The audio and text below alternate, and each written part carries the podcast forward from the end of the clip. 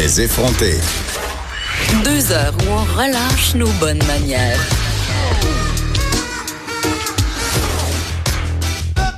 Cube Radio. Bon, on se parle de cette psychose collective et je la comprends par rapport euh, au coronavirus, euh, malgré le fait que plusieurs experts euh, nous disent qu'on n'a pas tant que ça à craindre de ce virus-là, même si on nous explique de long en large de quoi il en retourne, même si au Québec encore on n'est pas tellement frappé par la situation, quoique il y a trois cas quand même qui sont sous enquête dans la province en ce moment. On a peur et il y a toutes sortes de théories du complot qui circulent comme à chaque fois que l'humanité fait face à ce type euh, de problématique-là. Et il y a vraiment, euh, en tout cas, une des histoires qui circule en ce moment, c'est celle euh, selon laquelle deux scientifiques euh, des espions chinois, en fait, auraient été des espions chinois et ils auraient fait entrer clandestinement le coronavirus en Chine l'année dernière. Ces scientifiques-là, des scientifiques canadiens, mais on s'en doute des ressortissants chinois. Et là, depuis ce temps-là, toutes sortes de nouvelles euh, par rapport à ça se sont mises à circuler sur tous les médias sociaux, euh, sur des blogs aussi complotistes, bien évidemment. Et euh, il y a des articles quand même qui ont été partagés beaucoup, beaucoup. Là, on parle de 6000 fois sur Facebook en quelques heures lundi. Et vous connaissez sans doute le réseau social TikTok. Vous savez, on en a parlé plusieurs fois. C'est ce réseau social qui est beaucoup aimé des jeunes où il faut faire un peu des chorégraphies et du lip sync sur des chansons très, très populaires. Eh bien, cette histoire-là, s'est retrouvé sur TikTok dans une vidéo.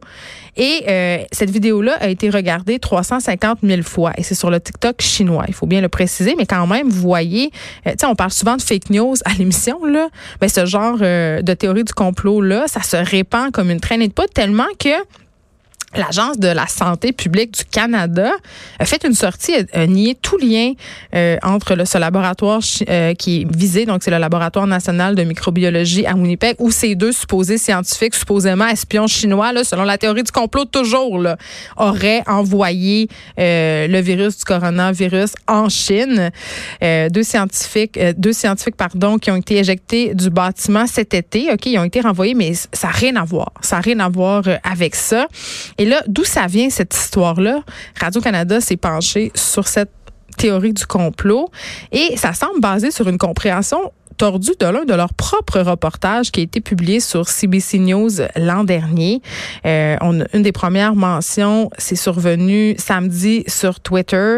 Un homme américain d'affaires, euh, Kyle Bass, affirmait que justement il y a une équipe d'espions chinois, un homme et sa femme, euh, qui auraient récemment été éjectés dans un laboratoire de maladies infectieuses de niveau 4 au Canada pour avoir envoyé des pathogènes, dont le coronavirus, au laboratoire de Wuhan, euh, Wuhan pardon.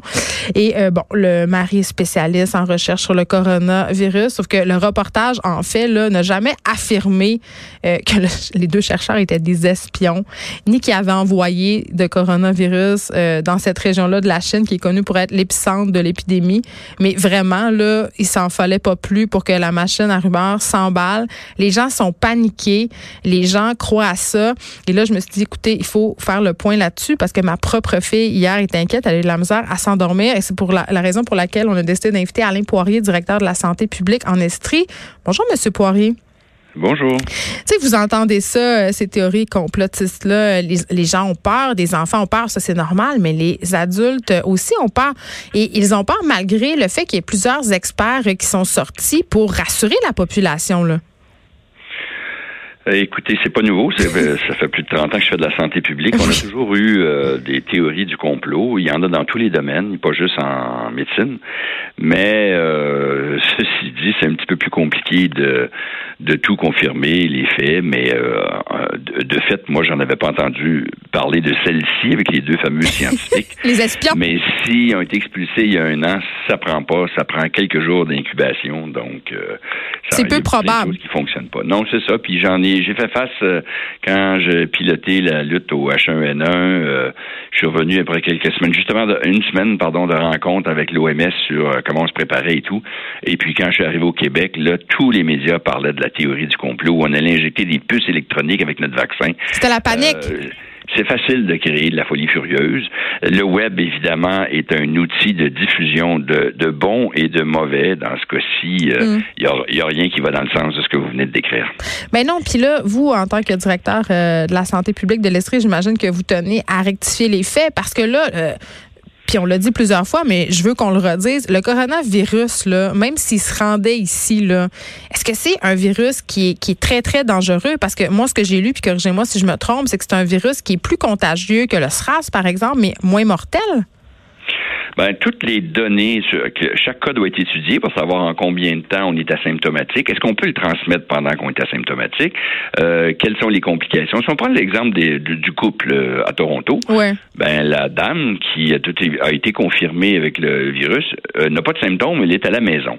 Fait que déjà, juste cette anecdote-là nous montre que, comme toujours dans un virus, la majorité des gens n'ont ont peu de choses, ont peu de symptômes, mais c'est un continuum. Même pour la grippe, pour le rhume, pour toute une gastro, euh, dans un couple, un, les deux peuvent faire la gastro, un a à peine deux, trois petits ballonnements et l'autre peut vomir, diarrhée. Donc, il y a toujours un, étalement dans la complexité euh, des virus. C'est la même chose en Chine. Quand on nous a dit les premiers jours, ah, il y en a 100, 200, 300, les, à partir du nombre, les estimés, comme il y a tellement de gens non symptomatiques qui consultent pas, ben, on se doutait que c'était pas, euh, s'il y en avait 100 de ben, il y en avait peut-être 1000. Donc, on sait ça quand on regarde une courbe épidémique, qu'au tout début, plein de cas vont survenir, mais surtout plein de cas. Même chaque hiver avec notre grippe, on n'a pas le nombre total.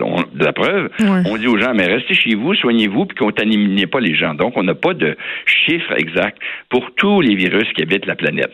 Dans le cas du coronavirus, on est rendu au septième type de virus. Les, les quatre premiers qu'on connaissait bien, ils donnent des rhumes assez banals.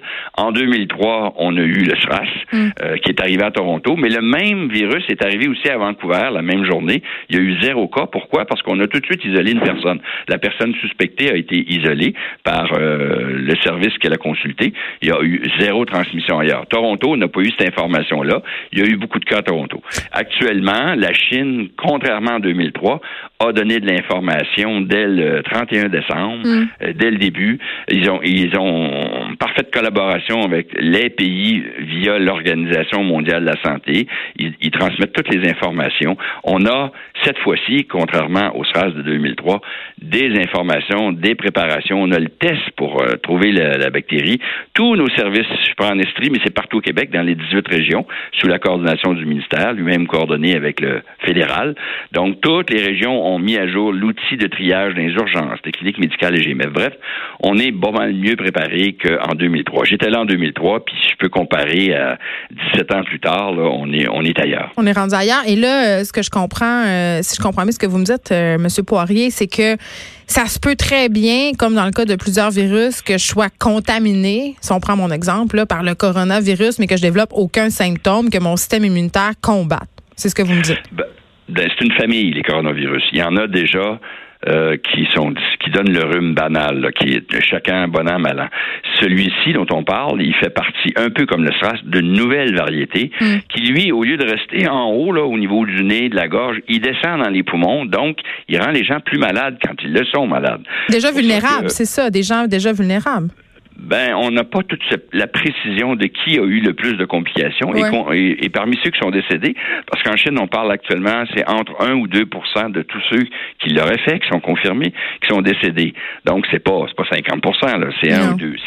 C'est, triste, ça fait quand même pas mal de décès, et puis on veut, on veut pas, on veut pas cette infection-là. Donc, nous, les professionnels de la santé, on doit se préparer, puis il y a des questionnaires dès l'arrivée des avions internationaux, Vancouver, Toronto, Montréal, aux gens, s'ils font pas de fièvre, ils, pourraient être en et qui arrivent de cet endroit-là, on s'entend, c'est en Chine qui a la 99% des cas. Tous les autres cas ailleurs, que ce soit aux États-Unis ou au Canada, c'est des gens qui arrivent de Wuhan ou qui ont été en contact avec quelqu'un qui arrivait de Wuhan. Donc c'est vraiment c'est vraiment il y a un centre de je dirais de transmission du virus et puis actuellement, il n'est pas ailleurs ce centre de transmission là.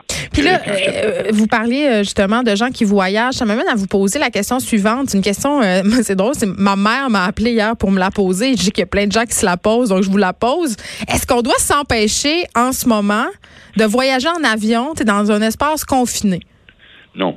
Euh, comme toujours, il faut se laver. Les mesures générales, que ce soit pour la grippe, la gastro. Actuellement, en Estrie, on a beaucoup de gastroentérite. Ah, à Montréal aussi, chez nous en particulier. oui, puis euh, il y a des gens dans mon bureau ce matin qui ont dit, ben, je rentre pas, mes enfants sont malades. Donc ça, chaque année, chaque année, bon an, mal an, il faut faire quand c'est quelque chose de respiratoire, on appelle ça l'étiquette respiratoire, donc tousser dans un Kleenex Mm. ou euh, dans, sa, dans son coude, et après bien se laver les mains, jeter le Kleenex euh, jetable et, et bien se laver les mains. Mais bien se laver les mains, c'est vrai à l'année pour tous les virus. Les virus, ils, se transmettent plus ou moins facilement, mais nos mains sont un vecteur majeur de, de transmission du virus. Donc, s'empêcher de prendre l'avion. Bon, j'ai une amie, moi, qui est actuellement, qui s'en allait en Chine, Et là là. et qui est, et qui est actuellement en Asie avec son mari et ses enfants. Posé la question. Ben, il y a 10, 15 jours, je dis, ben, surveille la situation avant de prendre tes billets. Et puis, euh, hier, je lui ai dit, ben, en tout cas, moi, attendons. Euh, et c'est d'ailleurs l'Agence canadienne de santé publique, elle conseille aux Canadiens d'éviter tout voyage non essentiel. Si c'est fondamental d'y aller, les mesures que j'ai décrites tout à l'heure, et euh, d'éviter les, les endroits où il y a des gens malades, de se protéger, se laver, ça fonctionne encore. Mais on peut aller à si Cancun. On peut Ah, aller à pardon? Cancun. On peut aller à Cancun, Oui, oui, c'est ce que vous me dites. Oui, ben, euh, c'est sûr que des endroits concentrés comme un avion font Ouais. recirculer des virus. Il faut se laver les mains, il faut, bon, voilà. Donc, euh, ces mesures-là, c'est 365 jours par année. Là, on est plus préoccupé parce que cette situation qui est en Chine. Alors, si vous voulez aller à Cancun, en République dominicaine, en Floride ou en Europe, euh, moi, je, je, j'annulerai pas mon voyage. J'en ai un d'ailleurs prévu dans quelques mois, il est pas annulé. Bon, Monsieur Poirier, on, on- il nous reste plus beaucoup de temps, mais genre, parlons des fameux masques, parce que là, il y a une razzia, les gens vont acheter les masques, il même des ressortissants chinois qui en envoient en Chine parce qu'ils sont en pénurie. Les masques, est-ce que c'est vraiment efficace pour se protéger contre les virus et le coronavirus en particulier si on a peur? J'aimerais pas ma réponse, je vais vous dire, ça dépend. Ça dépend Oups. pourquoi. Parce que le masque, évidemment, il fait un écran. Pour quelqu'un qui est malade, mettons, vous devez vous présenter à l'urgence, c'est une bonne idée de mettre un masque, on risque de pas exploser nos gouttelettes partout. Ouais. Donc, pour les autres, c'est une bonne idée. Pour soi-même, quand on n'est pas malade, ben là, ça dépend. Pourquoi? Parce que si on le porte longtemps, il vient humide, il vient contaminé, euh, il, il est pas aussi efficace. Alors, un masque dans un milieu hospitalier, par exemple, je m'occupe d'un malade, je rentre dans la chambre, je me protège, je mets l'habit, les gants, je mets le masque, et quand je ressors, c'est toutes des choses qu'on jette, ça a duré six minutes. Ça, c'est bon. Mais si on essaie de porter un masque partout, euh, il n'est pas sûr qu'il va, il va venir humide, il n'est pas sûr qu'il va venir si, si efficace, et nos mains risquent de toucher le masque, parce que nos mains vont partout. Là, on va toucher le masque. C'est c'est mieux de toucher le masque que de se mettre le doigt dans la bouche ou dans le Ouais. nez. Donc, ça, si on a un masque, là, l'effet positif, c'est que ça risque de nous rappeler qu'on veut se protéger. Ça Donc, de se laver les mains. va te laver les mains. Et puis le masque, ben, on le jette après, mais le masque, il est possiblement contaminé. Ça fait qu'il y a des avantages et des inconvénients selon les situations. Est-ce que moi, en ce moment, pour vous parler, je porte un masque? La réponse, c'est non. Et si j'allais dans le métro demain matin, je ne mettrais pas un masque non plus. Je ne suis pas malade. Quand on est malade qu'on va aller consulter, c'est une bonne idée de protéger, surtout en plus dans un milieu hospitalier ou dans Ouais. une clinique où des gens sont vulnérables. Ben, c'est une bonne idée de se protéger. Euh, et même souvent, si on a des risques, si on arrive de la Chine, il faut appeler avant, on, on va vous attendre à l'urgence. On va vous mettre dans une salle qui aspire l'air, qui fait que les virus vont pas se promener partout dans la salle d'urgence. Donc, quand on est malade, puis qu'on décide, moi, je voudrais aller voir mon médecin ou je voudrais aller à l'urgence, c'est une bonne idée d'appeler avant, d'aviser. Écoutez, euh, quand on arrive de Chine, ben, on dit, ben, j'arrive de Chine, puis je, je tousse, puis je fais de la fièvre. Ouh là là, c'est une bonne idée de ne pas se présenter n'importe où sans protection. Donc, voyez-vous, il y a des conditions particulières pour qu'un masque fonctionne, puis il y a des choses qu'on peut faire, même si on n'a pas de masque, qu'on peut faire pour éviter de contaminer les autres. Nous voilà rassurés davantage. Alain Poirier, directeur de la santé publique en Estrie, merci beaucoup. Ça me fait plaisir. Bonne Bonne, journée. journée.